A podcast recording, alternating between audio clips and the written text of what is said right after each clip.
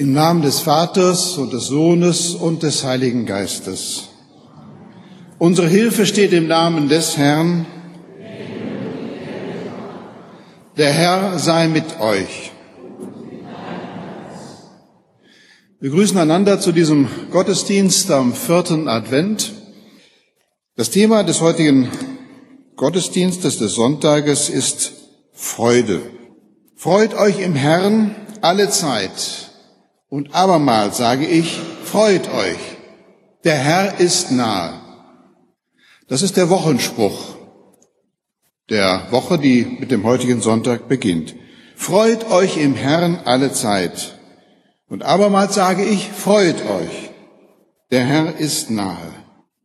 Herr, wir sehnen uns nach der Freude, die du uns bereitest. Lass uns dein Geschenk neu entdecken. Wir wollen erkennen, dass wir gemeint sind mit dem Ruf, freut euch, und für euch ist heute der Heiland geboren. In der Freude, die allein du schenkst, sollen wir wieder Mut fassen. Statt zu resignieren, dürfen wir uns freuen.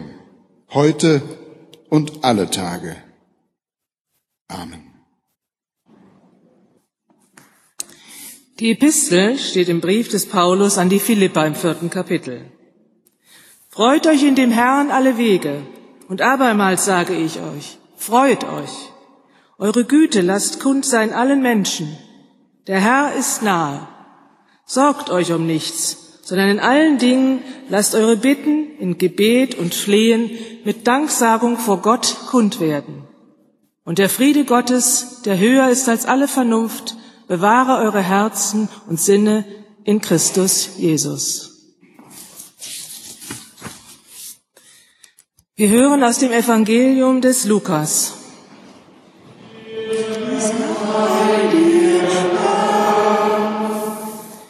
Maria sprach, meine Seele erhebt den Herrn und mein Geist freut sich Gottes, meines Heilandes, denn er hat die Niedrigkeit seiner Magd angesehen.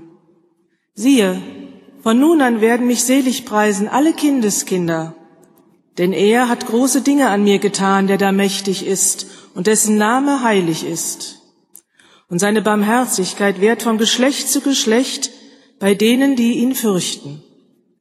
Er übt Gewalt mit seinem Arm und zerstreut, die hochfertig sind in ihren Herzenssinn. Er stößt die Gewaltigen vom Thron und erhebt die Niedrigen. Die Hungrigen füllt er mit Gütern und lässt die Reichen leer ausgehen.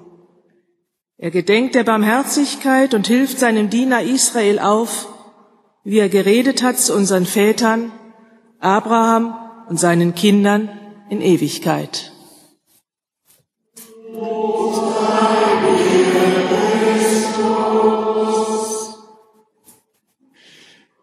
Die Gnade unseres Herrn Jesu Christi und die Liebe Gottes und die Gemeinschaft des Heiligen Geistes seien mit uns allen. Amen. Liebe Gemeinde, kennen Sie das? Ich hoffe, man kann es so auch aus der Ferne ein bisschen sehen. Ein Adventskalender. Dieser ist vom Lions Club Detmold Residenz mittlerweile in der 13. Generation 6500 Stück innerhalb von zwei Tagen ausverkauft. Scheint sich einer großen Beliebtheit zu erfreuen, solche Adventskalender. Hier mit einem fast klassischen Motiv, adventlich, weihnachtlich, Schnee, haben wir dieses Jahr nicht. Früher waren diese Kalender oft auch mit Schokolade gefüllt. Für die historisch Interessierten 1904 habe ich herausgefunden, wurde der erste industriell gefertigte Schokoladenkalender hergestellt.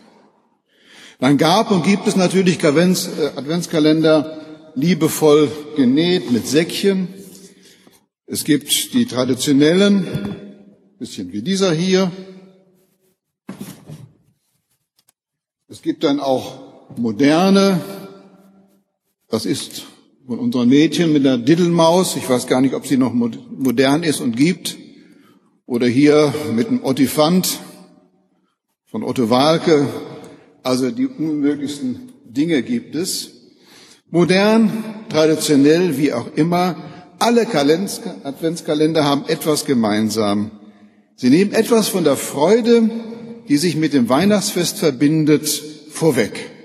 Vom 1. Dezember das erste Türchen aufmachen bis hin zum 24. Dezember heißt es Vorfreude auf Weihnachten. Jedes Türchen, das geöffnet wird, soll die Menschen daran erinnern, dass sich ein großes Ereignis ankündigt. Die Geburt Jesu im Stall von Bethlehem. Und wer in dieser Zeit einmal die Gelegenheit hat, Kinder beim Öffnen der Kalendertürchen beobachten zu können, der merkt, wie bewegt sie sind, welche Spannung sich ihrer bemächtigt hat, wie sehr sie sich auf Weihnachten freuen.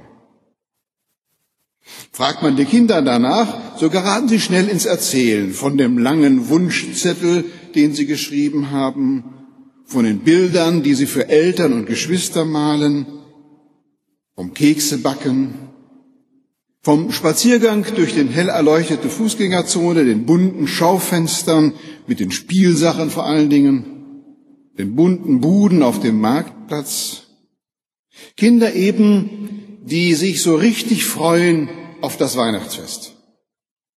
Und je länger es dauert bis zum ersten Weihnachtstag, je mehr Türchen am Kalender aufgemacht werden, desto mehr steigt die Spannung.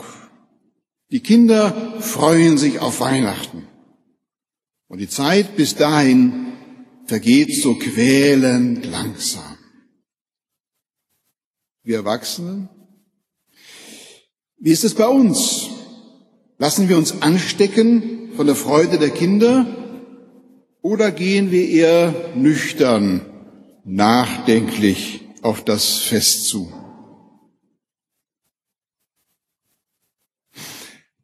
Er hat alles vorbereitet, den Tisch festlich gedeckt.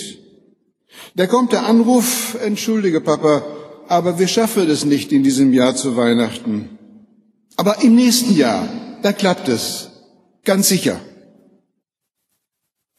Die erwachsen gewordenen Kinder schaffen es nicht, den Vater zu besuchen. Er sitzt allein, muss allein essen, das Fest allein verleben. Keine Zeit. Es gibt manche Vorbehalte gegen dieses Fest mit dem Rummel, den es umgibt. Zu schönen Weihnachtstagen gehört auch eine Menge an Vorbereitungen. Die Adventszeit ist ja längst nicht so gemütlich, wie wir uns das eigentlich erwünschen. Und schon gar nicht so besinnlich. Und ja, manche haben regelrecht Angst vor dem Fest. Da ist der Assistenzarzt, der sich schon Wochen vorher freilich willig zum Dienst über die Feiertage meldet. Lieber im Hospital arbeiten, als wenn zu Hause mit die Decke auf den Kopf fällt, denkt er. Wer an Weihnachten allein ist, der spürt die Einsamkeit an diesen Tagen überdeutlich.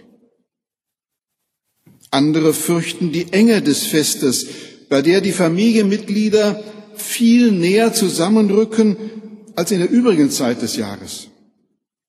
Vielleicht kann das zu Gereiztheit und Stress führen. Und längst nicht jeder Besuch ist ja willkommen und man ist froh, wenn die Feiertage endlich vorbei sind. Viele tun sich schwer mit diesem Fest, das zwar fast alle irgendwie als schön empfinden, das aber durchaus nicht frei von Problemen ist. Und deshalb ist die Freude, die mit Weihnachten einhergeht, eine ziemlich gemischte Freude. Fast ein wenig neidisch blicken Erwachsene in diesen Tagen auf Kinder, deren Augen strahlen, die sich so richtig, so ganz unmittelbar freuen können. Für uns Erwachsene kommt Freude manchmal nur mühsam auf. Sie ist vielfältig ausgehöhlt durch mancherlei bittere Erfahrungen, die uns das Leben schon gespielt hat. Wie anders klingt da der Predigttext. Paulus hat in einer Situation geschrieben, in dem ihm eigentlich kaum der Sinn nach Freude stehen konnte. Er saß nämlich im Gefängnis und musste um sein Leben fürchten. Und aus der Gefangenschaft heraus schreibt er an die Gemeinde in Philippi, wir haben es als Epistelesung gehört, freut euch in dem Herrn alle Wege. Und abermals sage ich, damit das richtig kapiert, freut euch. Eure Güte lasst kundtun allen Menschen. Der Herr ist nahe. Sorget euch um nichts, sondern allen Dingen lasst eure Bitte in Gebet und Flehen mit Danksagung vor Gott kommen. Und der Friede Gottes, der höher ist als alle Vernunft, bewahre eure Herzen und Sinne in Christus Jesus. Freut euch in dem Herrn alle Wege. Und ob das nicht reichen würde, nochmal sage ich, freut euch. Wie gerne möchte ich diese Aufforderung des Paulus darin einstimmen, so ganz ohne Nachdenken, so ganz ohne Vorbehalte. Doch ich weiß zugleich, Freude kann man nicht befehlen. Sie ist nicht auf Wunsch machbar. Man kann sie nicht wie einen Lichtschalter anknipsen. Manchmal freue ich mich und manchmal sieht vieles so düster und wolkenfangen aus. Manchmal bin ich glücklich, aber manchmal bin ich auch traurig, unglücklich. Manchmal spüre ich Gottes Nähe und manchmal scheint er mir so völlig fremd und fern zu sein. Mein ganzes Leben unterliegt dauernden Veränderungen. Es ist nicht statisch, sondern es ist ein Prozess. Bin ich im Moment auch froh, so kann es morgen schon völlig anders sein. Ich habe keine Garantie fürs Glück, für ein sorgenfreies Leben. Und ich habe erst recht keinen Anspruch auf immerwährende Freude. Freut euch, sagt Paulus, und ich möchte das wirklich gerne. Doch wie kann ich das? Paulus hatte einen sehr konkreten Grund für seine Freude. Freut euch in dem Herrn, denn der Herr ist nah. Für Paulus war klar, der Herr wird wiederkommen. Und diese Wiederkunft, diese Ankunft, dieser Advent steht unmittelbar bevor. Paulus redete noch zu seinen Lebzeiten damit, dass Christus auf die Erde zurückkehren würde, um das Reich Gottes aufzurichten. Ja, dann ist die Freude natürlich leicht, denke ich. Dann lässt sich alles klaglos ertragen, selbst das Gefängnis, selbst wenn man um sein Leben fürchten muss. Wenn ich damit rechne, dass in Kürze das Ende der sichtbaren Welt, die Umkehr der Verhältnisse, der Anbruch der Gottesherrschaft auf Erden beginnt, dann ist das, was bis dahin passiert, eigentlich relativ egal. Oder? Doch ich, der ich genau weiß, seit 2000 Jahren warten Generationen von Christen vergeblich. Nach 2000 Jahren hat der Advent, die Ankunft Christi, nicht die gleiche Bedeutung wie für den Apostel Paulus. Aber wenn ich auf Weihnachten gucke, dann wird doch deutlich, wir müssen gar nicht auf die neue Zeit warten. Nein, die neue Zeit hat doch, doch längst begonnen. Wir leben doch eigentlich nach Weihnachten. Gott kommt in diese Welt, in unsere Welt, in unseren Alltag. Und er wurde Mensch, von Maria geboren. Gleich in den ersten Lebenstagen war er ohne freundliches, warmes Heim sofort bedroht von den Soldaten des Herodes. Und dann denken wir an den jungen Jesu, der sicherlich genauso aufgewachsen ist wie viele Kinder seiner Zeit und seiner Umgebung. Er hat mit anderen gespielt und Spaß gehabt, er hat gelernt und später einen ganz normalen Handwerkerberuf gelernt. Und manchmal, da wird er auch seine Probleme gehabt haben, werden andere mit ihm nicht zufrieden gewesen sein. Da wird es schon mal Streit und Auseinandersetzungen gegeben haben. Ein ganz normaler Mann mit einem ganz normalen Leben. Und doch gleichzeitig Gott in ihm. Doch weil Gott in Jesus Mensch war und durch alle Höhen und Tiefen menschlichen Lebens gegangen ist. Deshalb ist er uns doch so nah. Und mit einem Mal begreifen wir, das alles geschah auch für uns. Gott wurde Mensch, damit wir ihn erkennen und finden können. Gott wurde Mensch, um sich mit uns, um sich mit allen Menschen zu versöhnen. Gott wurde Mensch und legte unsere Schuld auf seine Schultern. Das alles ist bereits passiert. Der Erlöser ist bereits geboren. Das Heil ist gegenwärtig. Und das ist in der Tat Grund zur Freude. Gottes Reich ist zwar noch nicht vollendet, aber es ist schon angebrochen, es hat begonnen, es ist im Wachsen. Und wir dürfen dies miterleben. Gottes Reich wächst etwa dort, wo Menschen sich gegenseitig Freude schenken. Lasset eure Güte kundtun allen Menschen, schreibt Paulus. Das sind ja oft erfüllte Augenblicke. Freude, die ansteckt, die Resignation vertreibt, Missmut und Lustlosigkeit bekämpft. Freude schenkt neue Hoffnung und neue Zuversicht. Und Freude macht immer auch ein bisschen kindlich. Warum also nicht in die Augen der Kinder blicken und etwas von ihrem Leuchten in unsere Augen holen? Auch unsere Augen können strahlen, wenn wir diese Adventszeit dazu nutzen, Frieden zu geben und Freude zu empfangen. Jene Freude, die in uns hochkommt, wenn wir daran denken, was wir in wenigen Tagen feiern können. Gott wird Mensch. Dir Mensch zugute.